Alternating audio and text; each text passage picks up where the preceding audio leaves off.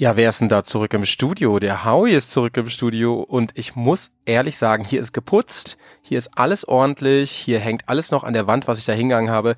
Chrissy hat das ganz, ganz wunderbar gemacht und für mich die Stellung hier mitgehalten. Nice. Ähm, der sitzt da auch schon und lacht sich ins Fäustchen. Ich habe ihm gesagt, ich sage nämlich was vorweg, denn ihr habt's ja bestimmt mitbekommen, wir haben dieses unfassbar nice Dark.fm Shirt bei Dirty Rocks Link in den Show Notes. Noch kriegt ihr dafür 10%, solange die Decker noch läuft. Die läuft zwar jetzt nicht mehr, aber wir haben uns überlegt, wir hängen noch mal 24 Stunden dran. Also wenn dieser Podcast rauskommt, noch 24 Stunden. Das ist dann wahrscheinlich, ja, sagen wir Montagnacht oder so, keine Ahnung. Ähm, sagen wir mal Montag 0 Uhr. Ich äh, weiß es gerade nicht. Ähm, da könnt ihr das Ding noch bestellen mit Rabatt. Und ey, das ist der meistverkaufteste Artikel bei Dirty Rocks bisher. Und das zu Recht. Ich liebe dieses Shirt. Ich habe es jetzt gerade an, übrigens. Chrissy auch, der winkt gerade Ey, wir haben es beide an, so, ne? Zum, zum finalen Tag. Einfach mega, ey, mega. Ähm, wir mussten sogar jetzt ähm, eine Farbnuance ein bisschen ändern. Diejenigen, die schon bestellt hatten, den haben wir, die haben auch alle angeschrieben, weil ähm, die ausverkauft sind einfach die, die, also die Originalfarbe. Wir müssen jetzt ein ganz bisschen die Nuance ändern. Ähm, ist nicht schlimm. Ich habe auch die neue jetzt schon. Finde ich auch mega geil, ehrlich gesagt. Ist so ein geiles Vintage-Weiß, kann man sagen. Glaube ich. Chrissy, jetzt muss doch was sagen. Ist es, ne? Ja, ja, auf jeden Fall. Vintage Weiß und ähm, passt auch super gut irgendwie zu dem ganzen Wüstenthema und, und so. Und, ich ähm, liebe ja. es. Ich liebe es. Und uns hat dieser Erfolg wirklich, also wir freuen uns da so unfassbar. Danke für euren Support, liebe Leute. Wir werden ja, ja auch noch was. Also hätten wir echt äh, bei Weitem nicht mitgerechnet, glaube ich. wir werden ja noch was verlosen. Da schreiben wir dann die ähm, Gewinner einfach über Instagram an.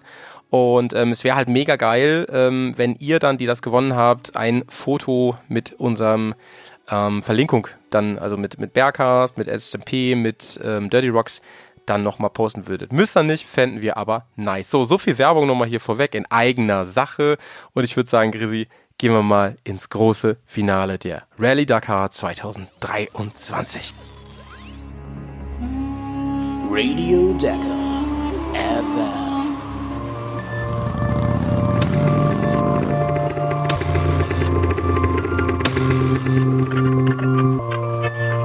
Und hier sind Howie und Chris.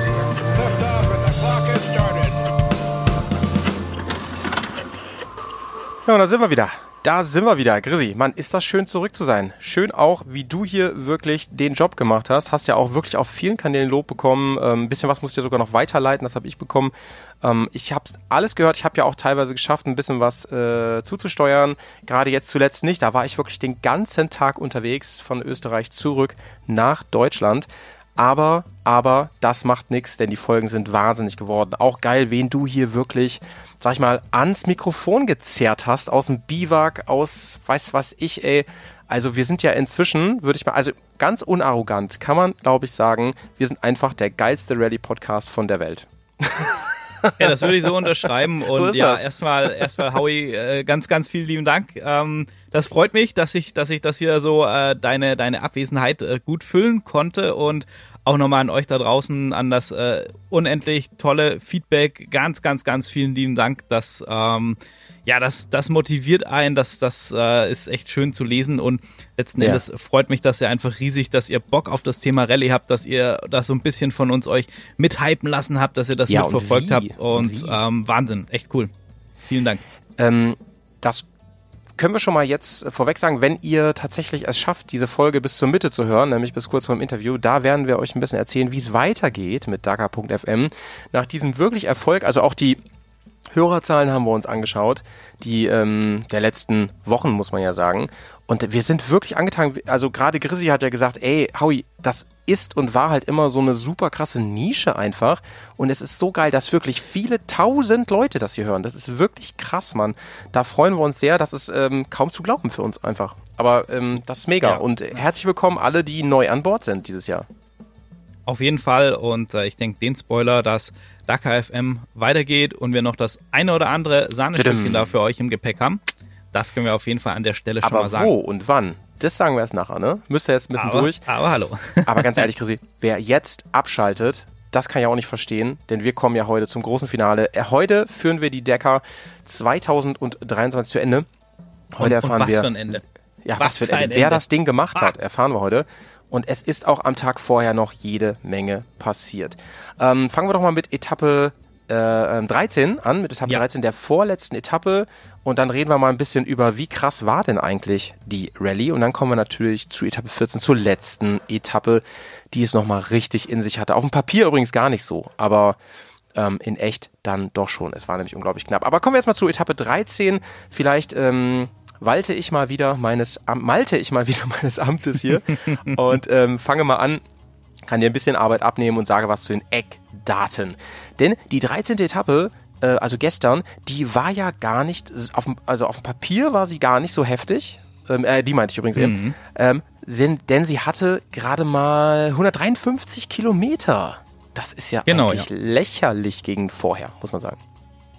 Das stimmt. Man darf auch so, wenn man das vom Anfang an liest, die Verbindungsetappe zum Start waren gerade mal neun Kilometer. Also ja, ist ja auch äh, ist ja vom Zelt zur Startlinie nix. fahren hier.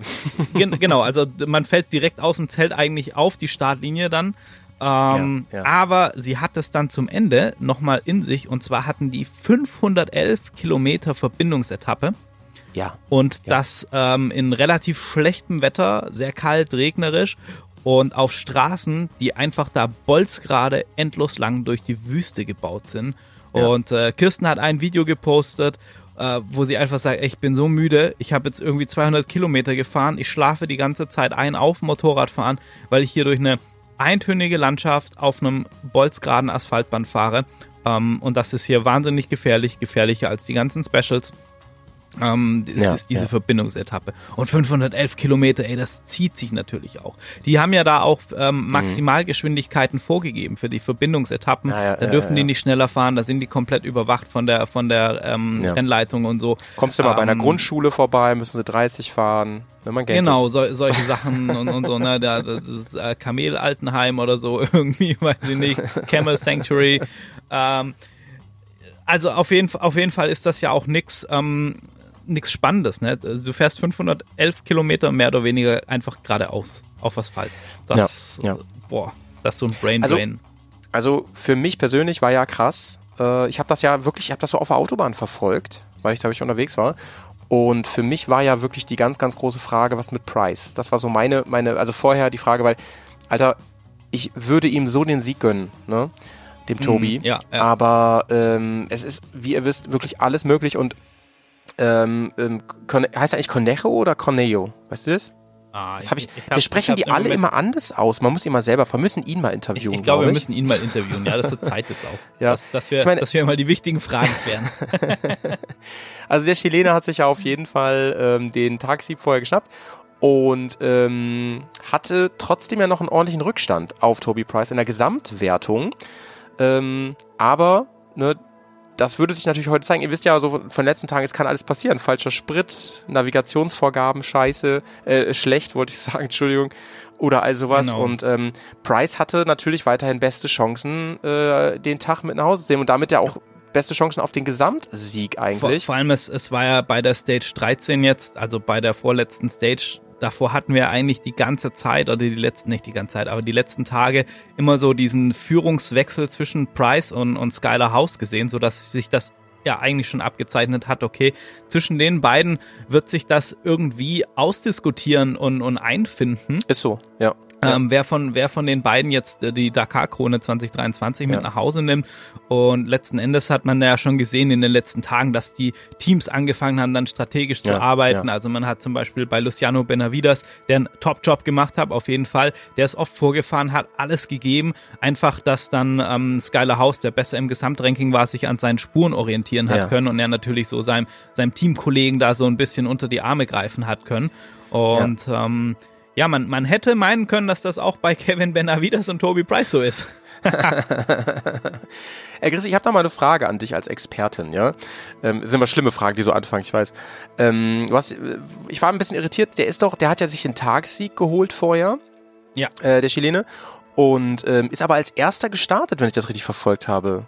Genau. Also, ja, ähm, wieso hat er sich nicht einen Platz später ausgesucht? Das habe ich nicht ganz Das verstanden. darfst du. Du musst ja immer, immer, also wenn du gewinnst am Tag davor, also ähm, Nacho Conicho hat ja die, die Stage 12 ähm, gewonnen und ähm, der muss halt als nächstes starten dann. Ah, genau, genau. Also eigentlich war es ein bisschen gestellte Frage, weil die Frage ja, kam. Genau. Ich weiß aber ja. nicht mehr, wer sie gestellt nee, hat. Nee, aber so, also so äh, für alle nochmal ist immer, immer der, der Sieger, der Sieger ja. des ähm, Vortages, der eröffnet dann die Stage.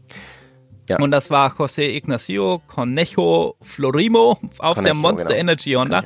Der musste in den Tag 13 rein und um das nochmal zu erklären, ähm, dieses Jahr gab es dann nämlich eine Besonderheit. In den letzten Jahren war das immer ja. so, du bist losgefahren, du hast die Führungsarbeit gemacht, die anderen Fahrer konnten sich an deinen Spuren orientieren. Mhm. Das hat natürlich aber auch immer das Risiko, ne? Verfährst du die vorne, die fahren dir hinterher, verfahren die sich halt auch. Ja klar, ähm, aber Cornejo ist äh, bekannt dafür, habe ich gelesen, ähm, also auch von schon seit er im Profibereich ist, dass er wirklich eine sehr gute ähm, also Navigationskünste drauf hat. Genau, genau. Bekannt. Das war ja auch immer so das Ding, dass man gesagt hat, na, dreht Honda da vielleicht noch was, weil sie eben Cornejo ja. hatten als extrem konstanten, extrem guten Navigator genau, und mit genau. Van Beveren einen absolut schnellen Fahrer, wo man auch gesagt hat, na, vielleicht macht er vorne die Navigationsarbeit, Van genau. Beveren fährt hinten die Zeit raus. Ähm, genau, aber was dieses Jahr halt neu ist, ja, dass ähm, die ersten drei kriegen pro Kilometer, den sie auf dieser Position fahren, mhm. ähm, Zeit gut geschrieben und zwar bis zum mhm. ersten Tankstopp. Und äh, zwar läuft das so, der äh, pro Kilometer, den du auf Platz 1 fährst in der Wertung, kriegst du 1,5 Sekunden gut geschrieben. Pro Kilometer, den du auf Platz 2 fährst, eine Sekunde und pro Kilometer auf Platz 3 ähm, eine halbe Sekunde.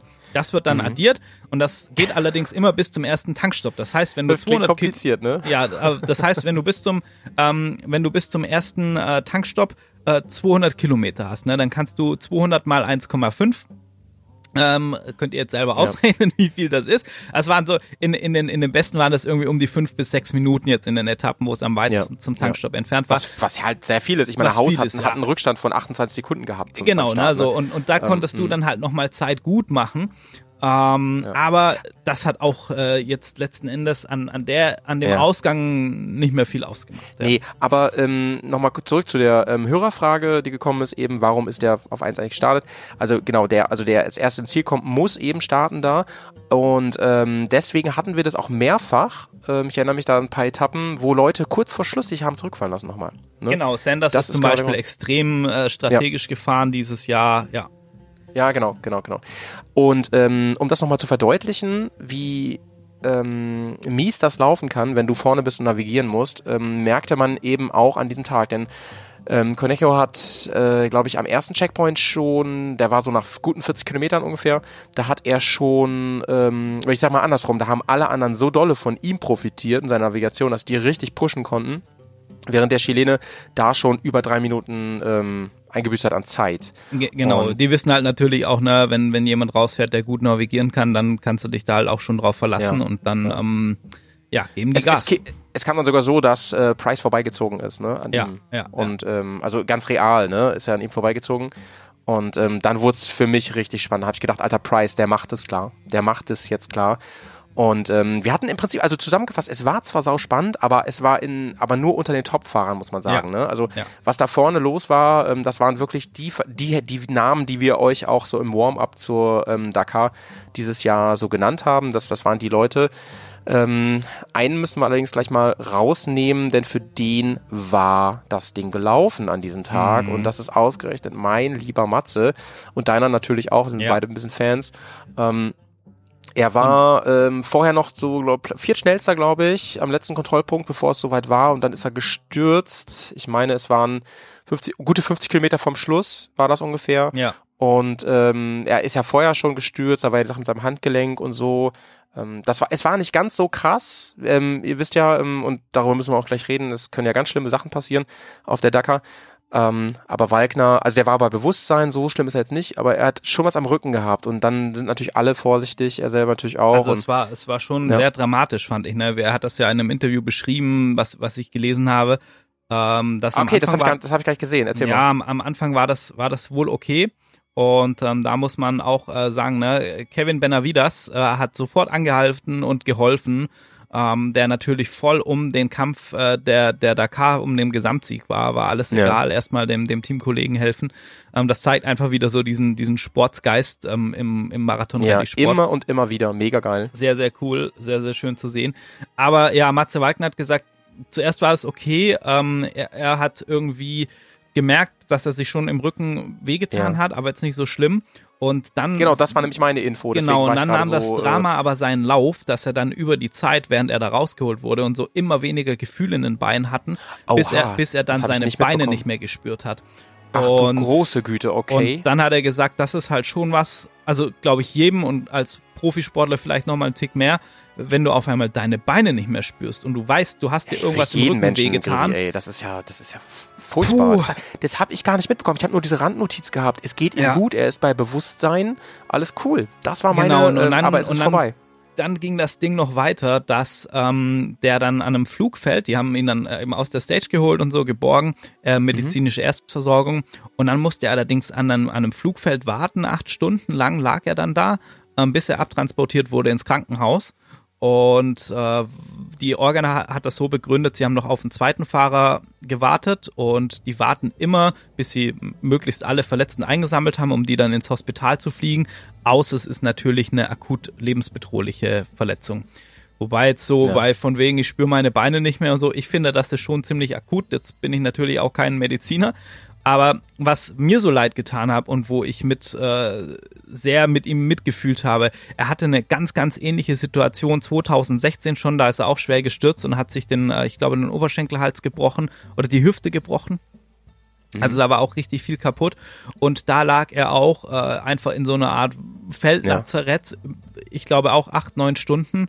Ähm, um, bis er dann da irgendwie in ein Krankenhaus gekommen ist. Ja. Und da hat er, also in seinem Buch schreibt er das sehr eindrücklich. Man merkt auch so beim Lesen, dass ihn das wahnsinnig mitgenommen hat, dieses Warten, dieses ja. nicht ins Krankenhaus, es guckt keiner nach mir so richtig und so. Und er hat gesagt, das soll ihm nie wieder passieren, das darf ihm nie wieder passieren und deshalb ja. ist er mit eigenem Arzt vor Ort und dies, das und die konnten, der KTM-Teamarzt war dann schon im Krankenhaus und so und er ist aber einfach nicht ins Krankenhaus gekommen. Und das äh, muss in Kombination, so diese Erinnerung wahrscheinlich an 2016 plus, mm, ich spüre mm, meine Beine nicht mehr und so, alter Schwede, ich, also. Ja, Zusammenbruch das ist, das ist schon, schon krass und möchte man sich gar nicht vorstellen, was er da in diesen, diesen acht Stunden durchleben musste. Aber gibt ja jetzt positive Signale. Genau, ja, er, er steht wieder auch, also mhm. vorhin ein Bild gesehen, dass er steht und er kann heute ja. auch schon nach Hause fliegen, also er hatte nur eine Schmerztherapie bekommen. Alter, und wer Wagner kennt, der greift ähm, nächstes Jahr ja. wieder an. Also das ist, ja, steht für mich außer Frage. Wagner, der will noch einen Titel haben, unbedingt, unbedingt. Einen Definitiv, hat er schon. Ja. ja. Ähm, ja, ansonsten ähm, das Feld, wie gesagt, eng und nur bekannte Namen. Wichtig ähm, auch noch Namen, Mason Klein, ja. den hat es an dem Tag auch erwischt. Genau, wollte ich, darauf wollte ich gerade hina ja. hinaus. Einer ähm, fehlte dann allerdings, äh, habe ich auf einmal im Ticker auch nur gesehen, äh, wo ist denn, wo ist denn Mason Klein äh, auf seiner KTM? Ich meine, er ist, er ist übrigens Amerikaner, weiß nicht, gar nicht genau.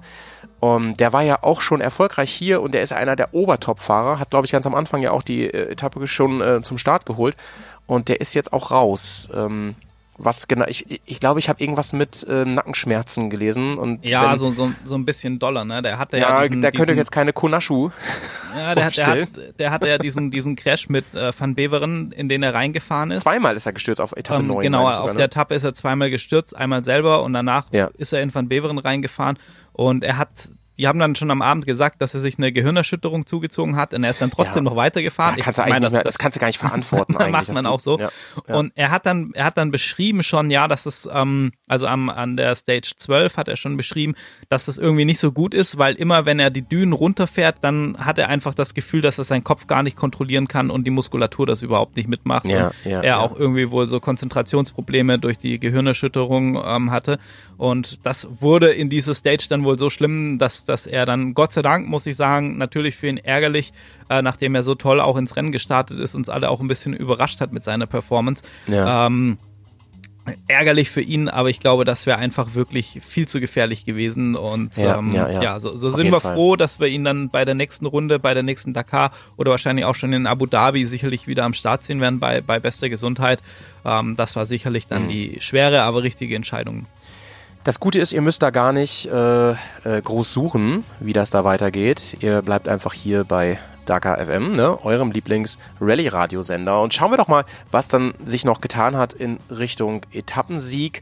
Ähm, sehr, sehr spannend auf jeden Fall. Welchen Namen wir ist, ist der ähm, ähm, Doherty.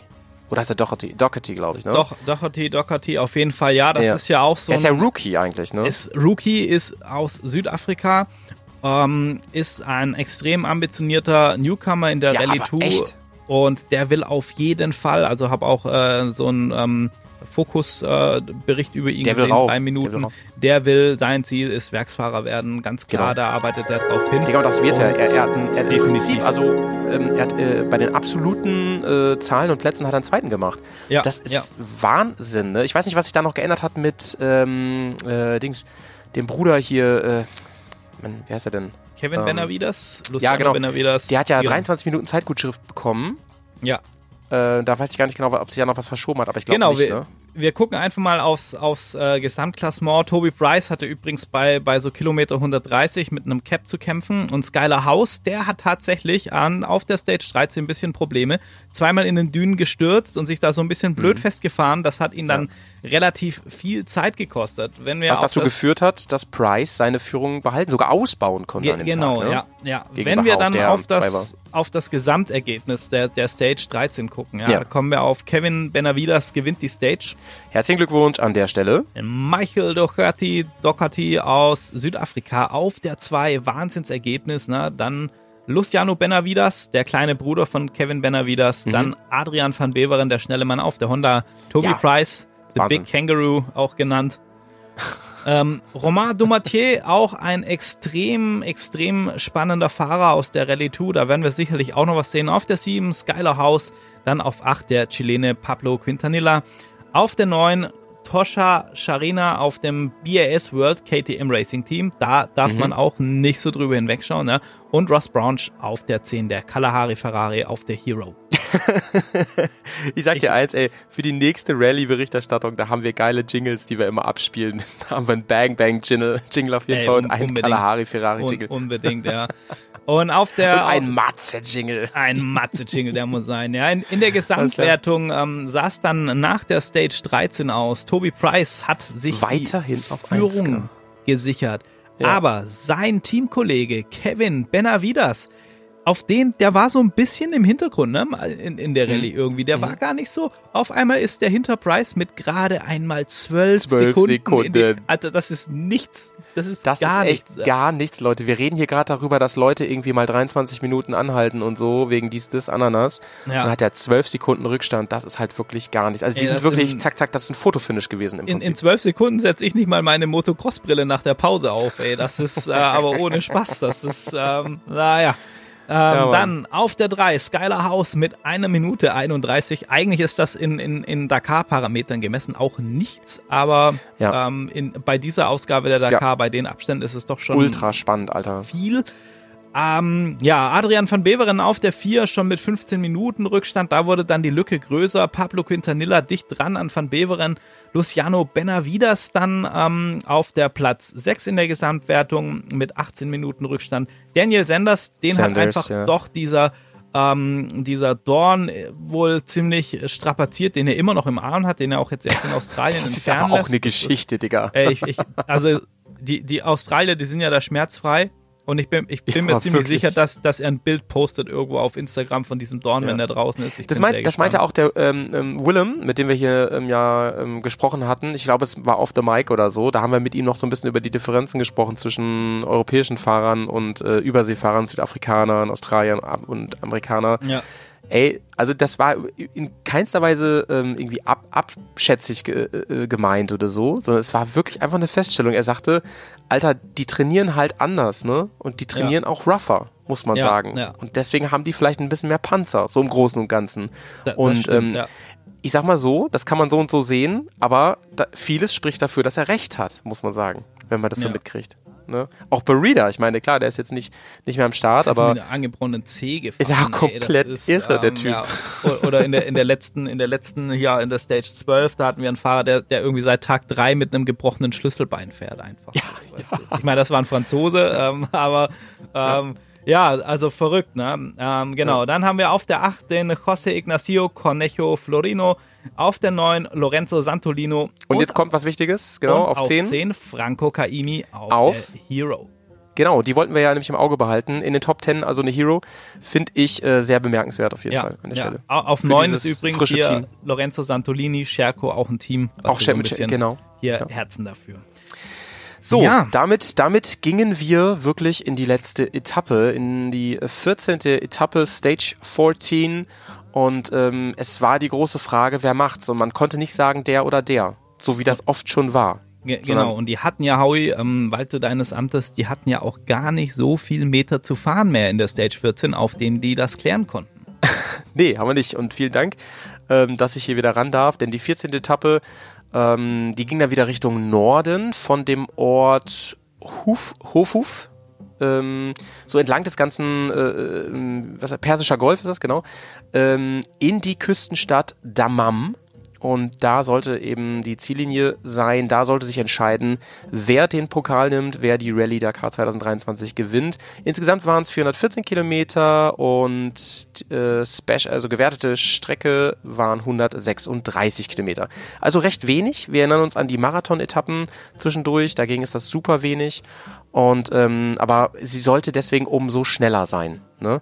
Allerdings muss man auch sagen, ähm, obwohl man, obwohl sie schnell auch gefahren wurde, da waren einige einige Dinge dabei, die echt das Ding anspruchsvoll und, ja. gemacht haben und für uns als Zuschauer sehr, sehr, sehr ähm, spannend. Zum Beispiel, kleines Ding gleich nach knapp 30 Kilometern, da hat es einige Fahrer einfach in so einem Schlammloch äh, äh, vers versickern lassen. Ey, Wahnsinn. Und ich habe noch nie Leute in der Badehose in der Wüste gesehen, die Motorradfahrern ja, aus dem Schlammloch geholfen ja, haben. Das, das, das, war, das, das war so once in a lifetime. So, what? Verrückt, ey. Ja, ja. Grisi, und ähm, dann müssen wir mal drüber sprechen. Du bist ja hier der, der Experte für ähm, Reglement und Co. Irgendwie waren die alle verkehrt rum am Start. Weißt du, was es damit auf sich hat? Ähm, bei, der, bei der Stage 14. Äh, ja, mhm. das teilweise haben die das, dass die dann nochmal so ein Reverse Grid haben. Richtig, also, das habe ich die, nämlich mal rausgefunden, Chrissy. Dass, dass die, ja, ja, dass, dass die dann ähm, bei gewissen Stages, um das nochmal so spannend zu machen, genau. ein, eine ähm, also umgekehrte Startreihenfolge haben. Das heißt, dann startet der Tagessieger von davor als ja. letzter. Ja. Ähm, zum einen, ja, du hast viele Spuren, aber du hast halt auch ganz viel Verkehr. Ähm, jetzt gut, war es durch den Regen nicht so staubig. Sonst ja. so in den, in den anderen Ausgaben hat man das dann oft gehabt, dann mussten die sich ja. durch diesen ganzen Staub ja, kämpfen, bis die mal durchs Feld waren und so. Das macht man auch ganz gerne, um das nochmal so ein bisschen spannender also, zu machen. Da muss man wirklich sagen, auch gegenüber anderen Sportarten, auch an anderen Rennsportarten, ne, da lassen die sich echt viel einfallen. Das macht zwar manchmal ein bisschen kompliziert, aber es hält die Spannung sowas von oben, dass sie da einmal so ein Upside-Down machen, was die Starter angeht. Und dann Grisi, und jetzt kommen wir wirklich zum absoluten Kracher. Ähm, das war so, beim, beim Checkpoint war das, beim ersten Checkpoint nach guten 30, mit 33 Kilometern. Da lag Benavides zwölf Sekunden vor Price. Wir erinnern uns. Es waren zwölf ja. Sekunden, die sie trennte. nur andersrum halt, ne? Und, äh, ja, nur andersrum. Einmal gedreht, ja. Das, das heißt, wir hatten zu dem Zeitpunkt eines, ein komplettes Remis. Ein komplettes Nase an Nase. Also, also spannender geht nicht an der Stelle. Ähm, Haus hat ähm, Zeit verloren bis dahin. Ja. Skala Haus. Äh, ich meine, es waren über eine Minute, über anderthalb Minuten sogar sehe ich hier gerade. Und ähm, damit war er eigentlich zu dem Zeitpunkt im Grunde genommen keine Gefahr mehr, außer es würde noch etwas sehr krasses passieren, sag ich mal so. Ne? Genau, Aber ja. die beiden wirklich auf die Sekunde gleich, es war wirklich unglaublich, es gibt es doch nicht. Das ist doch komplett krank, Leute. Das könnt ihr uns doch nicht antun, so was Spannendes hier zum Ende. Und ähm, ja, was passierte dann, Chrissy? Ja, ähm, da muss ich ehrlich gesagt heute an dich weiter verweisen, denn ähm, meine Informationsquellen waren dann eben äh, eher Richtung äh, dem Gesamtergebnis gerichtet. Ach so, ja, dann kommst ähm, du gleich. Ich genau, habe mir, deshalb, ich hab's, äh, ähm, genau. Ich habe tatsächlich genau raus, rausfinden können, alles schön rekonstruiert für euch da draußen. Ähm, es war Kilometer 68. Da auf einmal gab es dann einen Zeitpunkt, womit es genau zu tun hatte, also es gab ja auch schon Interviews und so, ähm, dazu gleich mal die Statements, aber ähm, Benavides hat es geschafft, bei Kilometer 68 wirklich einen Vorsprung, ab da einen Vorsprung auszubauen von mehr als eineinhalb Minuten auf Price und äh, beim nächsten Checkpoint, das war bei 102 Kilometer, ähm, konnte Price nochmal auf 20, also 20 Sekunden gut machen, kam nochmal ein bisschen ran und dann dachte ich, ey, geht das Ding jetzt nochmal Kopf über? Aber in den letzten und damit finalen 34 Kilometern nach dem Checkpoint, da gab es dann wirklich die äh, Entscheidung. Denn Kevin Benavides äh, kam über die Ziellinie und äh, gewann damit die Dakar 2023. Ähm, er konnte dort auf, auf Price warten, kann man sagen. ja, Denn ben, Benavides ja. hat es geschafft. Äh, Price hatte am Ende 55 Sekunden Rückstand und wurde bei der Tagesetappe wurde er Dritter am Ende sogar nur. Und ähm, damit macht Benavides und damit ganz herzlichen Glückwunsch an den Guten. Ähm, es ist sein zweiter Dakar-Gesamtsieg. Äh, 2021 hat er schon mal gewonnen mit Honda damals. Und ähm, jetzt auf KTM, gleichen Team wie, wie Toby Price, hat äh, genau, KTM gut genau. eingekauft. Und im Endergebnis machte das dann 43 Sekunden. Ihr erinnert euch, er war ja, müssen wir mal 12 abziehen, 12 Sekunden. Da macht das dann 43 Sekunden Vorsprung. Und ähm, Skylar House übrigens auf Platz 3 insgesamt, aber dann schon mit, mit nochmal ganz schön Abstand, in Anführungsstrichen wie immer. Und ähm, ja, da muss man sagen, auf dem kompletten Podest, Grisi, steht, ja. stehen eigentlich ähm, die Maschinen von einem Stall, kann man genau, so sagen. Oder? Genau, ja. ja. Kommen, wir, kommen wir zum Gesamtergebnis einmal kurz. Also Gewinner, wie du schon gesagt hast, Kevin Benavides, herzlichen Glückwunsch. Auf der 2 Toby Bryce, the Big Kangaroo. Dann Yo. Skylar House auf der ersten Husqvarna auf Platz 3. Auf Platz 4 der Chilene Pablo Quintanilla, also der erste Honda auf Nummer 4. Adrian van Beveren auf der 5. Luciano Benavides, wieder eine Husqvarna auf der 6. Daniel Senders auf der 7. Auf ja. der Gasgas dann José Ignacio auf der Monster Energy Honda auf Platz 8. Auf Platz 9 Lorenzo Santolini auf der Sherco Factory und 10 Franco Kaimi auch auf der Hero in den Top 10. Sehr schön. Sehr, sehr fein. Und übrigens, Grisi, habe ich mal rausgefunden, wir sagen ja immer der große KTM-Stall, das so heißt er ja gar nicht. Also ähm, mit ja. Husqvarna und, und, und ja. Gasgas und so. Ähm, das ist die Pira Mobility AG. Ja, wollte ich noch mal kurz der Vollständigkeit ja, genau. halber sagen, ja. Der, der ähm, Vollständigkeit halber. Ja, ich habe auch noch so ein paar ähm, Zahlen, Daten, Fakten im, im Gepäck. Lass uns doch vorher noch mal kurz über Sebastian Bühler sprechen. Ne? Den hatten wir ja auch ganz viel im, im äh, Fokus zwischendurch äh, immer wieder. Ähm, einer unserer ähm, deutschen Fahrer dort, vor allen Dingen äh, der deutsche Fahrer, der vorne im Profibereich mit, mitgespielt hat, immer mal wieder in den Top Ten. Er ist äh, an dem Tag Lass mal kurz schauen. Äh, er ist 21. geworden. Genau. Genau, das äh, passt auch ganz gut ne? zu seinem Gesamtergebnis in der Dakar ist er nämlich 20. geworden mhm. und äh, das kann sich also sag ich mal bei den ähm, bei dem zum einen engen Feld absolut sehen lassen in die Top 20 zu fahren ja. und wir müssen uns ja einmal da ins Gedächtnis rufen, dass der liebe Sebastian Bühler massiv Probleme hatte. Der war von einem schlechten Sprit betroffen. Dann hatte das Team Hero, habe ich jetzt äh, rausgefunden, noch so ein Side-Fact, die hatten ähm, so ein bisschen Probleme und deshalb ist ihm der Sprit ausgegangen. Denn die mussten das Motorrad relativ ja. kurz vor knapp von der Dakar noch einmal umdesignen oder umbauen technisch. Und zwar ist dieses Jahr hart eingeführt worden, dass die Motorräder nicht schneller als 160 fahren dürfen. Und die Hero mhm. war bis dahin auf einem normalen System mit Gaszug. Und jetzt mussten die das wegen diesem Reglementänderung auf ein Ride-by-Wire-System umstellen. Denn ja. nur so konnten sie das halt sicherstellen, dass das dann auch wirklich funktioniert in der Technik mit dem Motorrad, also mit dem ganzen Gehirn, mit der Steuereinheit. Und das hat wohl, weil das eben so relativ schnell umgesetzt werden musste, hatten die da mhm. Probleme und dann noch in Kombination mit dem schlechten Sprit. Deshalb hat er da einmal wahnsinnig viel Zeit verloren über, über diese, diesen Fehler und über diesen technische Probleme dann. Und das hat ihn ja. wirklich immens Zeit gekostet. Ich bin mir sicher, wäre das nicht gewesen, dann wäre der Sebastian mit der Performance wahrscheinlich auch für die Top 15, vielleicht sogar Top 10 auf jeden Fall gut gewesen, dieses, diese Ausgabe. Ja, also, liebe Grüße auf jeden Fall. Alles Gute ähm, für die kommende Racing-Saison. Ich glaube, er kann sehr, sehr stolz auf sich sein mit diesem Ergebnis. Soweit ähm, ich das sagen kann als, als Qu Quatschbanane hier vom Mikrofon. Ähm, ich, wir sind, glaube ich, auf jeden Fall auf unsere Fahrer sehr stolz. Natürlich auf unseren ähm, Mike Wiedemann, der hier ja zu hören war. Ähm, und was wollte ich gerade sagen? Achso, haben wir schon die, die äh, Endergebnisse insgesamt vorgetragen? Jo, nee, haben, also das haben wir von der von der ähm, Gesamtklasse, ja. Genau. Ich habe noch so ein paar andere Endergebnisse am Start, wenn du Bock hast. Genau, deswegen, ähm, die wollte ich nämlich ganz gerne jetzt nochmal von dir haben. Grisi, ich weiß jo. nämlich, du, du bist ja immer so gut eingelesen in den ganzen Kram. Du weißt nicht nur, wer bei den Profis halt von 1 auf bis 10 stand, sondern du hast noch ein paar andere Sachen zusammengetragen. Und das finde ich, macht die Sache hier auch richtig rund, weil wir ja gerade in den, in den Vorshows, die wir gemacht haben hier, ähm, da natürlich auch in die anderen Ligen und Klassen geguckt haben. Wir haben darüber gesprochen, was das eigentlich bedeutet und so. Ähm, da so als Tipp für euch in der Zuhörerschaft, falls ihr das nochmal hören wollt, das ist alles in den Folgen drin von diesem, von diesem Jahr. Und ähm, ihr könnt ja zum Beispiel auch über Kapitelmarken und so weiter, könnt ihr auch immer zu diesen Parts klicken, äh, vorspulen, ähm, wo meistens Chrissy das erklärt. Also Chrissy, hau mal raus, wie sind denn die Endergebnisse der Rallye genau. Dakar? Ähm, ja, also zum einen zwei Sachen, die mir ganz, ganz wichtig sind, ist einmal unsere liebe Kirsten, unser erster Interviewgast und ähm, ja, Wahnsinn. In der Malemoto-Klasse unterwegs gewesen, also ohne Outside Assistance. Dann ähm, die erste Frau aus Südafrika in der Malemoto-Klasse überhaupt. Dann überhaupt nur von eine von fünf Frauen am Start bei der Rallye Dakar auf dem Motorrad überhaupt dieses Jahr.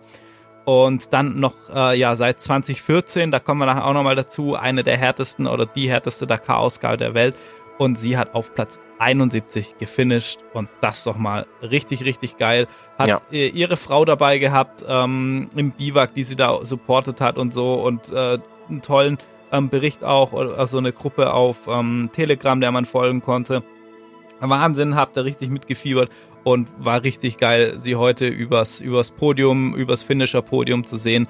Ähm, Wahnsinn, auf Platz 71, also da herzlichen Glückwunsch, ja. Herzlichen Glückwunsch von uns aus, auf jeden Fall. Genau, so. der nächste Interviewgast, den wir hier hatten, Stefan Wilken. Und da muss man auch mal sagen, hey, das ist ein Rookie. Das war seine allererste Dakar und der ist auf Platz 74 insgesamt ins Ziel gekommen und hat das Ding beendet. Auch hier herzlichen Glückwunsch. Nice. Alles Gute von uns. Dann gibt es noch eine Mädelswertung. Insgesamt sind nur fünf Frauen gestartet äh, mit den Motorrädern. Ähm, generell waren es ein paar mehr, gab es auch komplette Teams nur mit, nur mit Frauen und so, aber eher dann in den, in den vierrädrigen Klassen. Und äh, ja, gewonnen hat die Damenwertung die Miriam Pohl aus den Niederlanden vom Team HT Rally Raid Husqvarna Racing. Und auf Platz zwei unsere Kirsten. Also die durfte gleich mal zwei Trophäen mit nach Hause nehmen. Und das freut uns mal ganz besonders. Ne? Vielen Dank auch vor allen Dingen an unsere Hörerschaft, die sie ja wirklich äh, unterstützt hat. Ja, Wahnsinn. Da an der Stelle, ey Howie, da sagst du noch was. Sie hat teilweise wirklich äh, so Momente gehabt, wo sie extrem fertig war. Und sie hat jedes Mal gesagt, Leute, eure Kommentare, eure Nachrichten, eure Likes, nice. all das, das trägt mich hier übers Ziel. Immer wenn es mir scheiße geht, wenn ich down bin, dann denke ich an euren ganzen Support. Das heißt, ja, jeder, wo da irgendwie einen Beitrag dazu geleistet hat, hat so einen kleinen Anteil, Kirsten mit über die Ziellinie zu bringen. Und ey, das ist doch, das ist doch richtig, richtig geil. Ja. Vielen, vielen Dank auch ne, an euch. So, ähm, ihr merkt ja, es ist angekommen und ja. wer weiß, ich sag mal so ganz von so, so, so ganz äh, arrogant mal, wer weiß, was ohne unseren Support gewesen wäre. So haben wir alle zusammen mit ihr, mit ihr dieses Ding hier gemacht und das ist doch geil. Das ist, das ist echt. Ähm Nein, also sie, hat das, sie hat das natürlich schon gemacht und so, aber ihr merkt ja, ey, das, das, ja. ey, das macht schon was aus. Das macht, das ist, wie, Chrissy, wie viel Prozent müsste man mal echt so ein bisschen philosophieren. Wie viel Prozent ist äh, eigentlich Fahrtechnik, ähm, überhaupt Technik, ob alles funktioniert und so. Wie, aber wie viel ist Kopf? Ich glaube, eine sehr hohe Zahl. Boah, ich, sehr ich glaube, Kopf ist, Kopf ist, Kopf ist äh, wahnsinnig hoch. Ne? Weil geil also, fahren können die alle. Ne? Ja, ja. Auch gerade, weißt du, wenn du so, wenn ich an das Interview mit Kirsten zurückdenke, die eben sagt, naja, ey, sie ist schon hier ähm, Six Days mitgefahren, sie ist schon am Erzberg gestartet und, und was weiß ich was alles und Roof of Africa und so Hard Enduro-Geschichten, wo sie sagt, körperlich ist das anstrengender, weil du einen viel höheren Puls hast. Ja. Aber mental ist, ist, ist die Dakar das krasseste, was sie gemacht hat. Ja, ja. Und, und Ganz genau wenn der das halt wirklich, und, und ich weiß auch so, Südafrika, die fahren da ähm, sehr, sehr lange Enduro-Rennen. Das hat Bradley Cox ja im Interview gesagt, dass die da teilweise halt auch mal sechs, sieben Stunden fahren, so ein Enduro-Rennen. Bei uns sind das ja so zwei Stunden Läufe oder so. Also ähm, ja. von dem her, denke ich mal, ist das dann schon. Und wenn du dann auch hörst, Mike Wiedemann äh, arbeitet mit einem Mentaltrainer, ähm, Bradley Cox mit einem Sportpsychologen und so weiter. Also dieses, dieses mentale Thema, das ist wirklich gigantisch.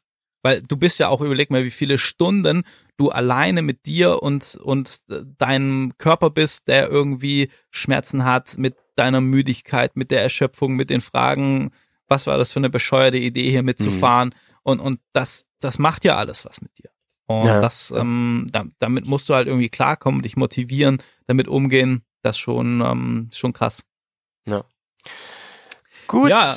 Wen in haben wir denn Rallye, noch, Chrissy? In der Rallye 2, die Rallye 2 haben wir noch.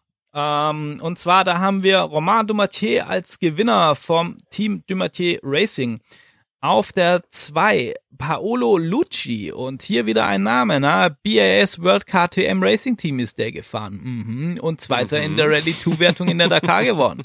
Das könnte sein, dass da die Dakar Nachwuchsschmiede schon wieder ein heißes Eisen im Feuer hat. Wer weiß, wer mhm. weiß. Und jetzt auf Platz 3 Michael Doherty auf der HT Rally Ray Tusqana. Den hatten wir heute ja auch schon mal im Gespräch. Also hat hier echt sauber abgeschlossen in seiner Wertung. Auf der 3 Jean-Loup Lepont, auf 5 Nils Terry, auf 6 Julien Jagou, auf 7 Mathieu Duves und Jacob Albright ähm, aus den USA auf Platz 8, Toni Mulec auf der 9 und Stefano Kaimi auf der 10, auch mit dem BAS World Team unterwegs. Nice. So, und zum zum grünen Abschluss, was Zahlen, Daten, Fakten angeht, habe ich jetzt noch was ganz, ganz Besonderes. Und zwar die Original by Motul Wertung, unsere Malle Motos, unsere Kistenfahrer. Und äh, ja, da hat äh, auf Platz 1 innerhalb der Malle Moto Wertung Sharon Moore das Ding gewonnen. Javi Vega auf der Platz 2, Mario Pataro auf der 3, ähm, David Pabriska auf der 4 und David Gattis auf der 5. Auf der Nummer 6 Simon Marcic, der Simon, den hatten wir letztes Jahr auch so ein bisschen im Fokus, ja, der war auch wieder dabei. Und ähm, insgesamt hat unsere Kirsten Landmann auf dem 12. Platz von 15 in der Malemoto-Wertung abgeschlossen. Und auf den 15. Platz, da kommen wir nachher mal noch zu sprechen, denn da war Morrison Hart von den American Rally Originals zu tun. Und Howie, wir durften Zeuge werden. Er ist nämlich der erste Amerikaner überhaupt, der die Dakar in der ähm, Malemoto-Wertung beendet und gefinisht hat. Ach, heavy, krass. Ja, das krass. wusste ich auch nicht, ey dass, da, dass da noch was offen ist. Dazu haben wir nachher eventuell noch einen Interviewgast, der so ein bisschen was über dieses ganze Projekt erzählt. Es ist nicht Morrison Hart, aber jemand, der da ganz, ganz nah dran war. Ja, da hast du wirklich wieder, da ist dir wieder ein richtiger Coup gelungen, Grisi. Da hast du uns wirklich wieder ähm, hier den nicht nur passendsten Interviewpartner, sondern auch einen unfassbar coolen ähm, ähm, Interviewgast für, für den letzten Tag nochmal vors Mikro geholt. Sehr, sehr geil. Ähm, sagen wir gleich was dazu, wer da kommt. Ähm, sind wir durch mit den jo. Platzierungen? Super. Denn war es ja so, dass die ähm, Rallye Dakar immer wieder ähm, von allen möglichen Leuten, auch hier in den Interviews und so, als wahrscheinlich die härteste, zumindest seit 2014 so benannt wurde. Chrissy, wie ist deine Einschätzung da so zum Ende? Ja, das ist, ähm, ich fand das ganz spannend, dass Mike Wiedemann ja auch gesagt hat, naja, sie sagen jedes Jahr, das ist die härteste und so weiter und so fort. Das mhm. ist ja auch so ein bisschen Marketing. Aber ähm, sie war auf jeden Fall seit 2014 die längste Dakar überhaupt, denn 2014 ähm, da sind ist die Dakar in Rosario in Argentinien gestartet und hat in äh, Chile dann ihr Ende gefunden. Mhm. War dann auch äh, in Argentinien, Chile, in Bolivien hat sie, glaube ich, auch noch so ein bisschen mitgenommen. Und ähm, ja, da hat die Rallye eine Gesamtdistanz von 9374 Kilometern zurückgelegt. Die gewerteten Specials waren insgesamt 5522 Kilometern die äh, genau die äh, durchfahrenden Länder Argentinien, Bolivien und Chile. Es waren insgesamt 431 äh, Teilnehmer am Start, davon 147 Autos, 174 Motorräder, also deutlich mehr als dieses Jahr, 40 mhm. Quads, 70 Trucks und angekommen sind davon 204 Autos, äh, äh, 204 insgesamt sind angekommen von diesen 431, also über 50 Prozent Ausfallquote. Mhm. Davon waren das 61 Autos, 78 Motorräder, also fast 100 Motorräder ausgefallen, 15 Quads und 50 Trucks. Und in der Motorradwertung hat Mark Koma das Ding gewonnen. Und mhm. äh, ja, die war schon, die war schon ziemlich äh, tough und gerade mhm. eben von der Länge her war sie die letzte, wo so in dem Bereich lag wie die Dakar in dieser Ausführung. Mhm. Ja, ähm, das heißt, ähm, wir können jetzt mal schauen, was die, also das wird sich ja erst im Laufe des Jahres zeigen, ähm, was die für Schlüsse einfach daraus ziehen. Ne? Ob sie sagen, ich meine, wir hatten ja auch den, den, den Tag ähm, zwischendurch Ausfall einfach, also einmal ja wegen Wetter, aber einmal auch einfach die Entscheidung, dass, dass die gesagt ja. haben, ähm, das machen wir nicht weiter. Das geht nicht, das ist zu gefährlich. Genau, weil die alle zu spät ins Biwak gekommen sind und so und das genau. Da, gu da gucken wir mal, ähm, was sich so tut im Laufe des Jahres und das könnt ihr natürlich hier erfahren, Grisi. Und ähm, da möchte ich diesen Zeitpunkt jetzt auch nochmal nutzen, um dir Danke zu sagen, Grisi, denn du hast nicht nur während ich jetzt kaum im Studio war, die letzten Folgen, das hier geil gemacht, sondern natürlich auch, wenn ich dabei war, ähm, warst du einfach ein fantastischer Partner hier beim Radio und ähm, ich weiß nicht, ob du es auch gut fandest, aber. also, da, an der Stelle, ich fand's mega und ja, du warst, du warst zwar in, in Österreich, aber ganz ehrlich, jemand, der dann nachts um halb vier noch äh, Dakar FM fertig schneidet. Ja, stimmt, das ähm, kriegen natürlich das, die, die Zuhörerschaft das, nicht mit. Das zuschickt stimmt, ja. und solche Sachen. Na, also, das, ja. das war schon Malemoto-Style, was du da fabriziert hast, ja, muss ich sagen. Und ähm, also mir hat es richtig, stimmt, richtig Bock gemacht und äh, ja, sehr, sehr geil und ich, äh, ich freue mich auf mehr. Alles klar und ich denke mal, ähm, das können wir den Leuten jetzt auch mal ruhig verraten, denn es wird sich ein bisschen was tun. Wir haben uns vorgenommen, dass wir ähm, Dakar FM nicht nur auf Rallye Dakar ähm, ähm, red, äh, wie heißt es, ähm, ähm, beschränken, ja, beschränken sondern ja. dass wir wirklich die ganze Saison schauen, welche Rennen zumindest uns interessieren, welche großen da wären, Grisi. Genau, ja, das, das nächste ist die Abu Dhabi Desert Challenge. Die Sonora Rallye steht auf dem Programm die Rallye, Rallye du Maroc, so, das sind genau. auf jeden Fall die vier großen Punkte. Wir werden da sicherlich nicht so äh, wie jetzt zu Dakar-Zeiten jeden zweiten Tag, aber so irgendwie ein, zwei Folgen zu jeder Rallye oder ja. so haben wir uns jetzt ja. mal vorgenommen. Ähm, genau, dass, dass wir da so ein bisschen genau. regelmäßiger uns, uns melden bei euch. Genau, und wenn ihr nicht genug kriegen könnt vom Rallye-Sport, und das zeigen ja wirklich die tollen Zahlen von euch auch, oder auch die vor allem, das finde ich ja immer noch viel wichtiger und besser, die lieben Nachrichten, die lieben Nachrichten, die ihr schreibt mit, mit ganz viel Lob. Ähm, dann könnt ihr natürlich auch ergänzend den Rally Talk hören. Das ist ja einer meiner persönlichen Lieblingspodcasts und da oder Formate und da würde ich gerne auch nochmal jetzt hier ein bisschen Werbung machen. Den gab es bisher exklusiv bei SMP und den gibt es nun auch, Grisi, hier im Bearcast und naja, Grisi und ich machen ja schon Ewigkeiten was zusammen, unabhängig jetzt von unserem kleinen Modelabel. Ähm, das heißt, für mich ist er ja immer schon Team Bears auch gewesen und damit haben wir jetzt einen, einen, Punkt erreicht, wo das noch ein bisschen mehr verschmilzt alles. Und ich glaube, da gewinnen einfach alle. Ne? Da gewinnen einfach alle. Ihr kriegt das immer mit, auch hierüber. Ihr müsst jetzt auch nicht unbedingt zwei Podcasts abonnieren. Ihr kriegt immer alle News und ähm, hört da unbedingt mal rein. Ich finde, Chrissy macht das ganz großartig. Ähm, das ist im Prinzip Radio Dakar FM als One-Man-Show. Aber da geht es, da geht es natürlich nicht nur um, um spezielle Rallyes oder so, sondern um das ganze Rallye, um Zirkus, alles drumherum. Und da wird es sicherlich auch dieses Jahr wieder viel geben und ähm, bisschen technisches Know-how, aber zum Beispiel auch hier und da sehr interessante Interviewpartner oder Partnerinnen. Und Grisi, da würde ich mal sagen, ey, da freuen wir uns jetzt alle hier im Bergcast. Da freut sich ähm, natürlich auch der SMP, denn der behält den ja auch äh, parallel. Aber da freuen sich vor allem die ganzen Leute da draußen. Das ist meine Nachricht, meine schönste Nachricht zum Jahresstart, dass wir da noch mehr zusammenwachsen. Das ist einfach mega geil. Und ähm, wir hoffen, dass ihr auch weiter dabei bleibt, ne? Ja, ey, das war jetzt schon echt eine, eine richtige Laudatio, Howie. Äh, ganz, ganz vielen lieben Dank. Ich, ich freue ja, mich klar. riesig. Äh, das ist echt eine Ehre für mich, ähm, mein, mein ja, kleines, feines Rallye-Format hier auf, auf dem Bergcast ähm, droppen zu dürfen. Das ist schon äh, sehr, sehr geil. Und äh, ja, lasst euch überraschen, was da kommt. Ich habe äh, viele Ideen. Es geht natürlich auch so ein bisschen um mein, meine eigenen Erfahrungen, meinen eigenen ja. Weg in, ja, im, ja. dem Rallye-Bereich äh, Fuß zu fassen. Äh, alles Mögliche und ähm, ja, bin gespannt und freue mich mega drauf, hab Bock und äh, ja, gerade auch Interviewpartner und so. Da ja, ja, wird ja. sicherlich noch das eine oder andere kommen. Vor allem dieses Jahr, ich weiß nicht, ob du das schon veröffentlicht hast oder so, aber zumindest so halb angespoilert, dieses Jahr, du bist ja wirklich noch äh, auf anderen Kontinenten unterwegs und willst selber Rallye-Luft schnuppern, ne? Das finde ich ja auch genau, einfach sehr, sehr, sehr spannend. Genau, also gerade Willem zum Beispiel, den wir im, auch zu Gast hatten, der macht so ein Roadbook-Training-Camp in Südafrika ähm, ich habe das hier und da schon mal erwähnt und da werde ich mitfahren und da sind wohl auch wieder Leute vor Ort, die schon Dakar gefahren sind oder sich auf Dakar vorbereiten und ähm, das natürlich auch dann wieder für, für euch spannend, wo ich neue Interviewpartner ähm, mitbringen kann, ja. äh, neue Erfahrungen und so und äh, ja. Ja. Das wird schon sehr Nice, cool. nice, Chrissy. Dann ähm, schauen wir alle nach vorne auf dieses schöne Rallye-Jahr, was vor uns liegt und beenden diese Dakar mit einem wirklich ähm, geilen Interview. Ähm, Grisi, da müssen wir jetzt, haben wir eben schon was zu gesagt, müssen wir eigentlich gar nicht mehr groß anteasern, oder? Von genau. meiner Seite aus würde ich sagen, ja, Peace let's go. out. Ja, und genau, let's go.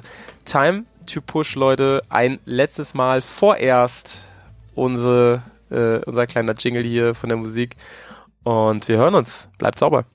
Bleibt sauber und jetzt viel Spaß mit David Pearson. Das war nämlich einer der Teammitglieder von der verrückten American Original by Motul Story. A couple interesting nights in hotels, Willem and I. Oh wow, that sounds cool. Yeah, I'm really really excited to uh, meet Willem um, this year. I'm going to South Africa and do his uh, Karoo Roadbook Camp in April. I'm really excited. Oh, excellent. Uh, yeah, he's uh, been trying to rope me in. I really haven't made any decisions till after this Dakar event uh, wraps up and what that looks like in the big picture. So, um, but I, I'm assuming I'll talk to him here at some point.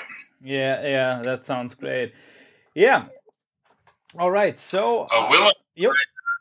yeah, uh, Willem and I did the Kota, the Baja, and the Sonora rally all together.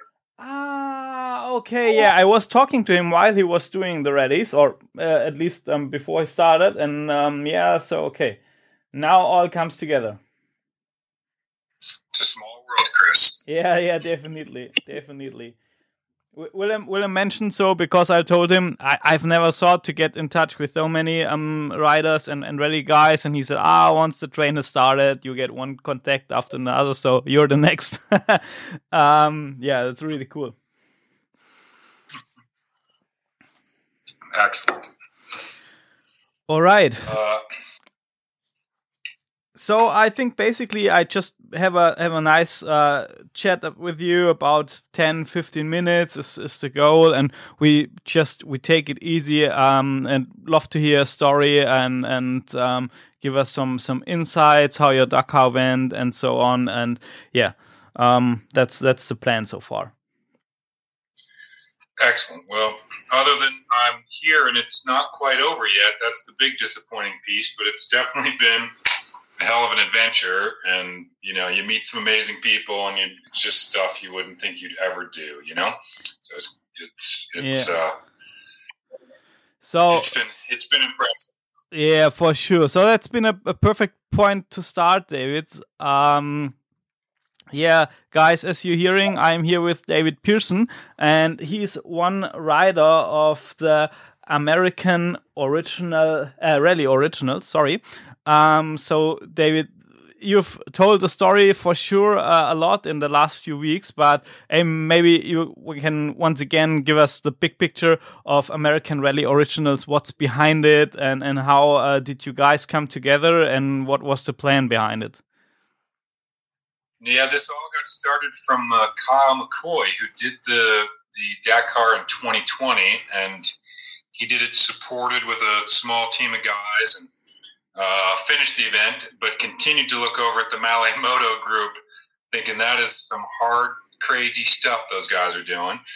And so, after some conversation at a few local rallies here in the United States, we all sat around one day and in my RV and uh, made a commitment to go and tackle the Malay Moto or the original by Moto class for the Dakar. So the the crazy part was that in all of our research and 45 years of history, no American has even finished the class at any event. So I think uh, the best we tracked was um, oh Ryan Norino's dad, who was out with a broken arm on stage five. So it it kind of inspired us all to see if we could go and complete it and break a record. Uh, there's clearly a couple of days left in the rally. We still have a guy in the event, and uh, so the game's not over yet. You know.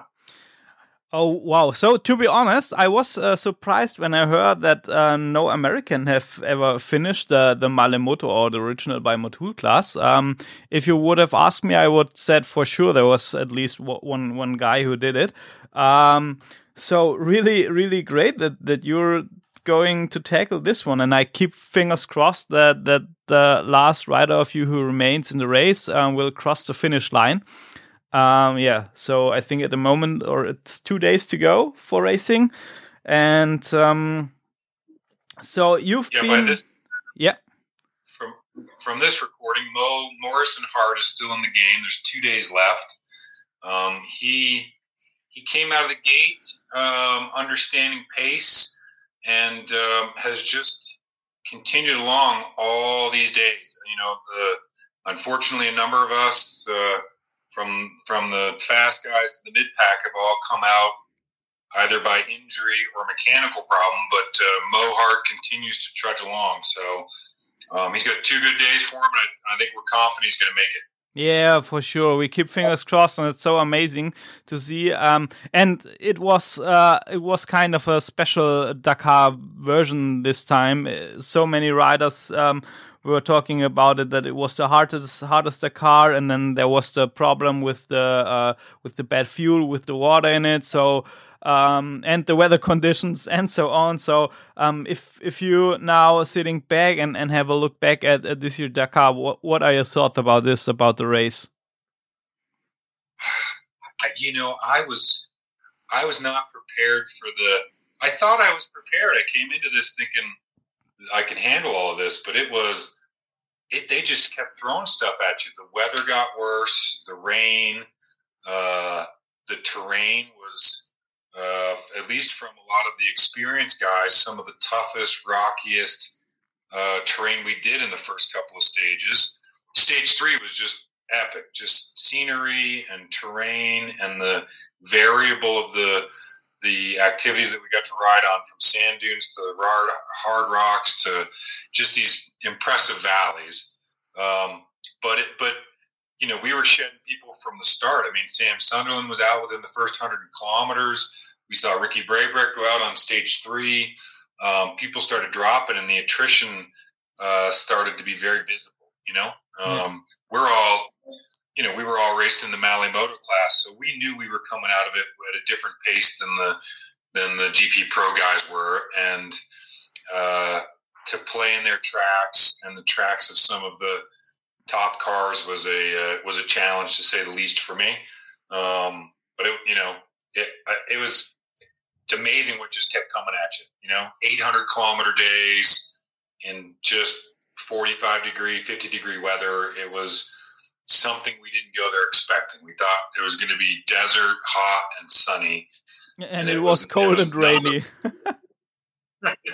it, it, was it from was, the weather. It, was more like like a like a typical German winter, to be honest. Cold and rainy. That's what we are used to be here. yep, I'm a Canadian by birth and got my American citizenship, but it, it reminded me a lot of being just cold and rainy Canada. You know, much like Germany for you. yes, for sure, for sure. Oh man, so um how did you um, prepare for, for, for Dakar? You mentioned that you did some racing together with uh, with the other guys. Um, so maybe you can just give us a short look about how your possibilities are in, in America for doing training, for doing racing, for uh, doing riding. because I think you've got some some better luck than than we are here in Germany because we are very very limited um, to train and race, and most of the of the off road uh, roads or so are illegal to ride and so on.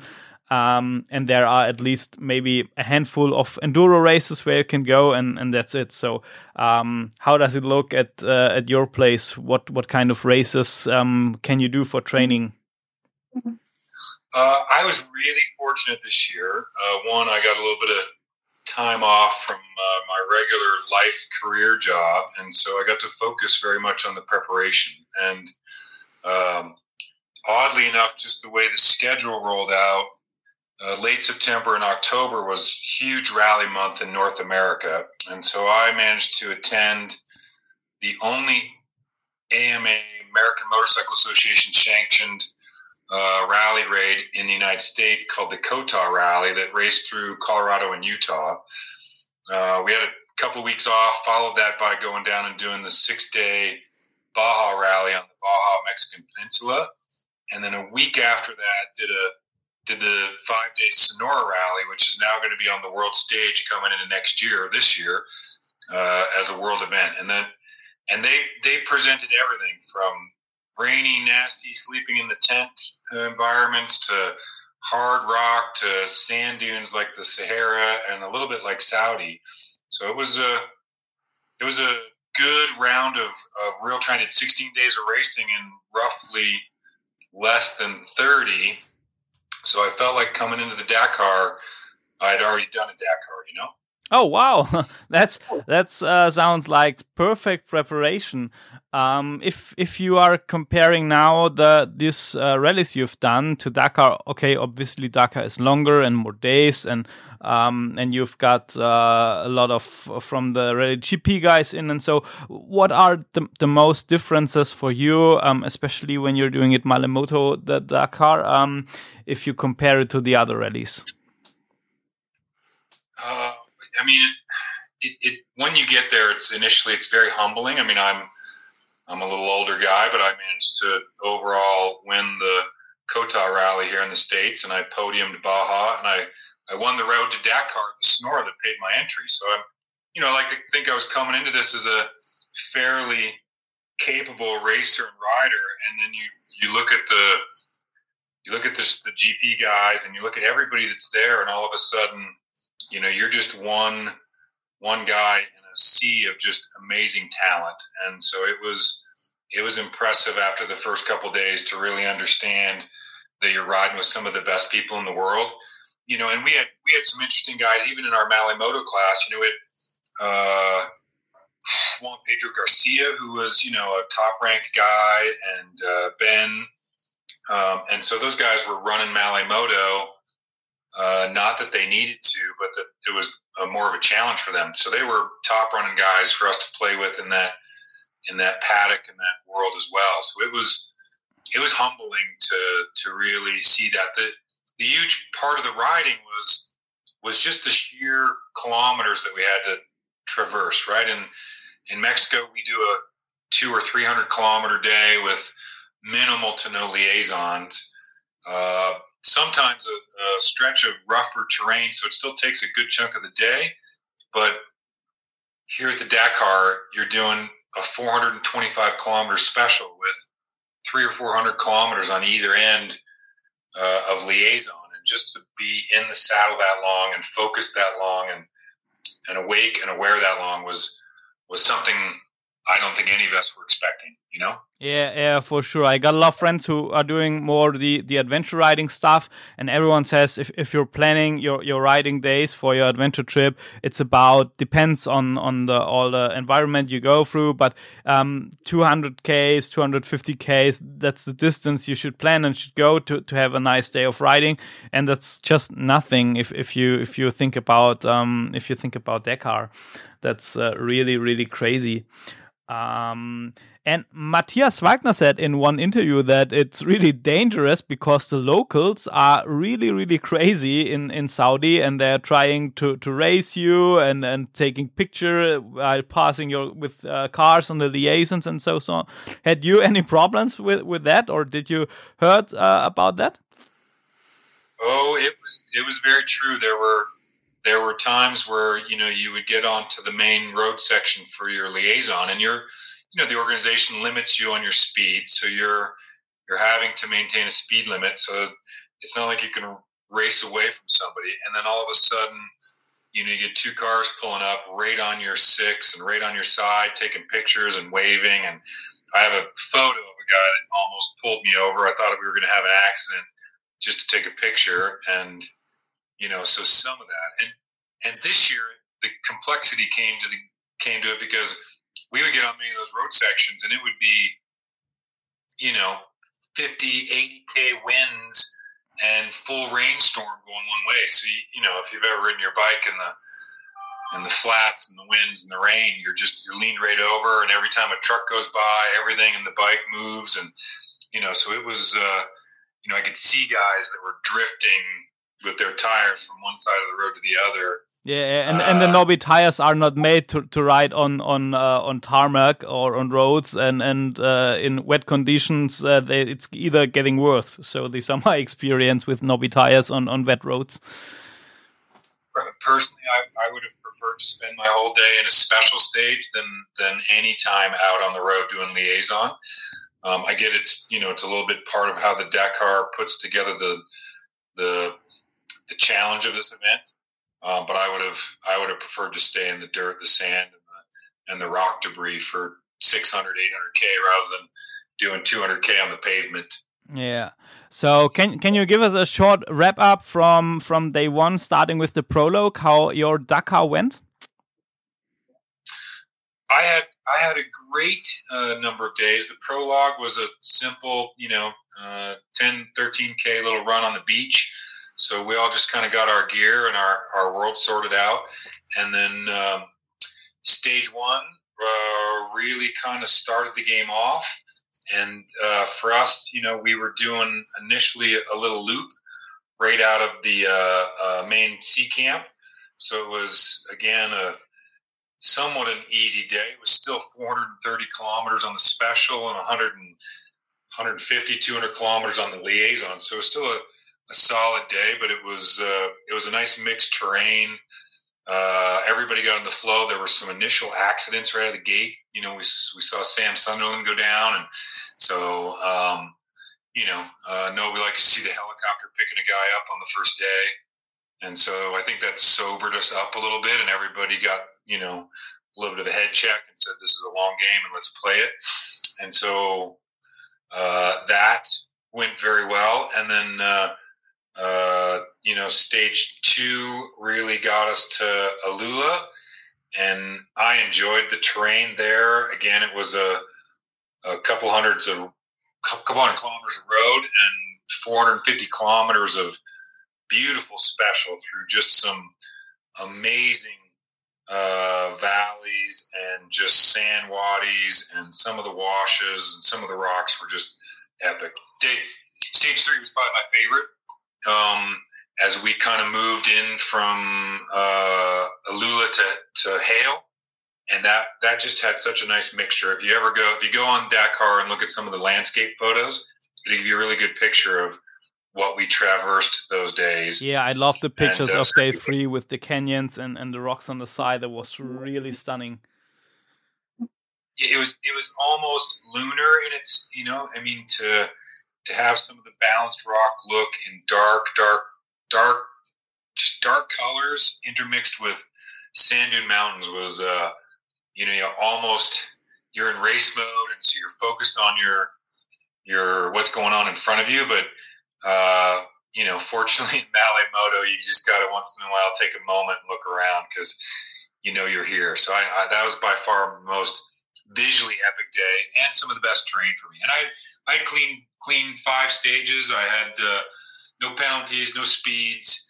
I came in every stage still with light and time to work on my motorcycle. So um, stage five turned a little sour for me, and as I was surfing some of the dunes, um, I caught the corner of a really soft dune, and the front end stuck in, and it just slapped me to the ground. Ah, shit. Yeah. Yeah managed to seriously bruise a thigh because I pushed that into the handlebar and uh, and and lit up my neck a little bit, so I was quite sore. Uh, another guy came over the same dunes and almost did the same thing. He hit the ground. Um, I stayed there for a minute just to get some breath, and uh, finally got up. We had the helicopter come over. We both waved him off. I finished the stage and and got into the Malay Moto zone of just working my bike and my maintenance. And so I took a painkiller and continued through some of my basic repair. And uh, at that point, I wandered over to the cafeteria to grab some food. And, and during my eating process, I managed to faint in the cafeteria from some of the pain. And when I got up, I had medics around me and we did a quick x-ray and realized I had broken a small fracture in my, my C7. And so they oh. pretty much pulled me out of. So.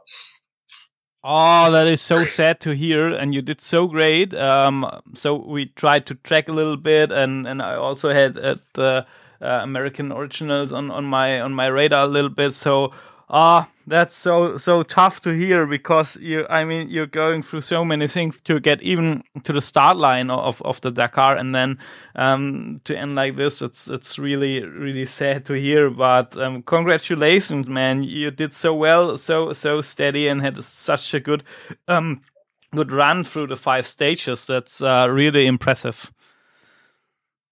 Yeah it was uh, you know I, I switched to a different adventure mode. You know we we knew even the five of us coming into it, we had the conversations that said, you know, attrition is likely and we're not all likely to make it. Or Our goal was to get five of us across the line. We know ultimately we wanted to get at least one of us across the finish line, and that, that continues to look positive for us. But, you know, we lost Kyle McCoy on day four, a kilometer from the finish. No. Uh, you know, he hit the ground with his bike and and uh, broke a small bone in his his leg right by his ankle, and so he got pulled out. Um, Paul Neffs made it to stage 11, and then uh, he and another bike came off a big sand dune drop, and both hit the ground, and so he broke a couple of ribs and some and a wrist. So, um, so it's the attrition's been far far heavier than we expected or wanted it to be. Yeah. Um, but we're you know we're uh, we still got a guy in the hunt, and uh, the game's not over. So we had a couple days left. Yeah, yeah. So uh, as I mentioned, we keep fingers crossed uh, to to bring your last guy over the finish line. Um, we maybe we can send some good wishes via Instagram and Facebook to cheer him up a little bit. Um, and what what I would like to ask you is, in, in which uh, state of mind are you at the moment? Are you at oh man, I'm never doing this again, or is the Dakar virus already catching up on you, and you're thinking about um maybe we should do this again, or um do you think about getting back to Dakar one day? Uh, I think like many of the racers that you talk to, Chris, yeah, you'll find most of us think this is quite an addictive sport. Um, and you know, even you know, I did the Baja 1000 and then Vegas Torino 500, and you just get through some of those events, and you're like a couple the day after the day to end, you're like, yeah, I'll never do that again. That was the toughest shit there. I'm just not doing it. And then after a couple days, you're like, well, maybe I could do that one more time. yeah. uh, so you know, my I had a goal to do it when I was 50, which was three years ago. I, I got it. I got into it and was there this year. Um, still have a desire to complete it from start to finish. So, um, so I'm not out yet. I don't know. It's tough. It's a that's a real tough question, and um, I respect the Dakar so much more now than I think I ever did over the years of watching it on TV and getting to know some of the guys that have competed at it. And so, um, yeah, it's possible. It's not impossible. Yeah, that, that, that's very good to hear. And and by the way, Baja 1000, another very very interesting topic, very interesting race. Um, but yeah, I think um, before we come to an end, I hope it's okay for you if I ask a little bit more a, a, personal question. So I try to inspire more people to get their hands on on doing rally and, and doing the sport, especially on Germany because it's not very common here, and I love the sport very much. Um, try to get my feet in. So you mentioned you're 53. You started three years ago. Um, what are you doing for a living? Um, introduce yourself a little bit, maybe to our listeners, to uh, to um, make the people see that you don't have to be uh, Matthias Wagner or Toby Price uh, to start rally racing.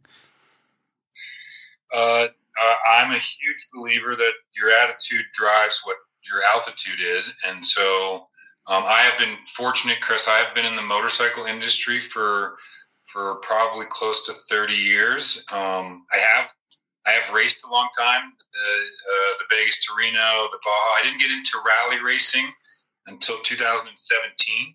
Um, and once I really discovered that game where you got to really play off piste and off trail and by a compass and and with a smaller group of people that really became much more friends because you spend nights with them and the and you ultimately even though you're competing uh, none of us don't stop when somebody needs help in the middle of the desert. It's just the it's just the unwritten code. So um, i've been fortunate. I've, I've uh, owned and operated a couple of motorcycle dealerships over the last 15 years. And oh, uh, so i'm i'm always about inspiring guys to ride. One uh, I, it's not for everybody, and I, I tell people that quite a bit. I said you just you have to get on the bike and give it a try, and in in a matter of minutes or seconds or a blink of an eye, you'll know whether you enjoy this or not. Because there's a there's just an endorphin and a rush and a excitement that happens that you can't get anywhere else, and you don't get and you don't get like-minded people in the same community anywhere else. It's uh, it's impressive. So I've, I've been a fortunate guy that got to play in this industry for a long time. Um, I recently sold my store, and so my wife gave me some time off and told me to go do something that I always wanted to do, and that was the driver for me to really uh, have the time and the opportunity and the dollars to go and and do an event like this. So it's it's been pretty cool. Oh man, that's great. Great story to hear. Thank you for for sharing. And yeah, the the camaraderie and and all the, the yeah, let's say that's a big family um with all the rally guys. That's something even I exp- experienced already. Um I mean, we are talking, we never met before. So many other guys have been talking to me and I, I even on Facebook in the rally groups if you're asking for help or for advice, everyone is uh, is so nice and and gives you a tip. And I mean, you know, for sure there are lots of other um, groups around and with with bikers where a lot of bullshit is talking and and where is a lot of um yeah rough um going on and and bullying other people and everybody knows best and so on blah blah blah but in the Rally family, it's kind of different. So everybody really tries to help, is nice, and, and, and gives you an advice or gives you a tip or connects you to people to, to help you to do the next step. And that's something I, I really love. So that's what, what I experienced so far. Well, I, I, I appreciate you doing these things because it, you know, it does connect us all in a big way. And, you know, for those of your German listeners, you know, you're welcome to call me anytime if I can help you. You know, the the North American Rally series is going to kick in coming up here in a couple months with Sonora. Uh, you know, there's there's good fly and ride programs like Freedom Rally uh, groups and whatnot that can make it a little easier. You know, fly in, rent a bike, go do the event, and continue on your way. So, um, if I can help you guys at all connect dots or make something happen, uh, please just reach out, give me a holler, and and I'll do my best. You know. Oh, perfect, uh, David. These are the best way I think to finish this talk. Thank you very very much for your time, and I wish you all the best for your future plans um, with Dakar or for other uh, projects. What you want, and yeah, keep it going, man. And we keep fingers crossed to get your last um, American rider um, over this finish line. And so, guys, uh, just um, like to to motivate you, give much support out for for this guy. Um, uh, for on Instagram, social media, whatever, just cheer him up and bring him over the finish line. Yes, it's a big round for GoMo. I think his Instagram is at Rally Guest because he always feels like he's a guest at these events. um, uh, uh, Mo Hart's just moving along, so if he's good in the next two days, he will have uh, knocked American record off the shelf, and he'll be the first American to finish the Dakar unassisted in 45 years. So uh, let's see how he does. What, what a what a story! Perfect. Yeah. So, David, thank you very, very much and have a very pleasant day. And yeah, we keep in touch for sure. And to come to USA for some rally riding, that would be another thing on my bucket list to do. And so, yeah, I think I will go for it one day. Awesome, Chris. Cheers. Best to you. Yeah. Thank you. Bye.